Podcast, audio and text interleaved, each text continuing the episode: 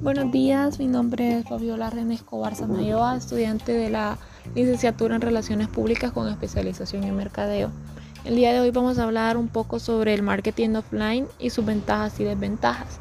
El marketing offline se refiere a toda la publicidad tradicional, es decir, panfletos, brochures, pancartas, anuncios en la televisión, etc una de sus ventajas es que el marketing offline resulta mucho más efectivo para el ámbito local.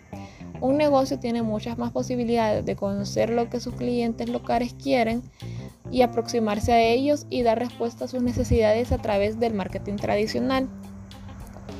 Una de sus desventajas es que puede resultar bastante caro, aunque en general el marketing impreso es económico, algunos métodos como la impresión de revistas, carteles o anuncios en la televisión tienen un costo bastante elevado, por lo cual es de ver cuál es la mejor opción para cada negocio.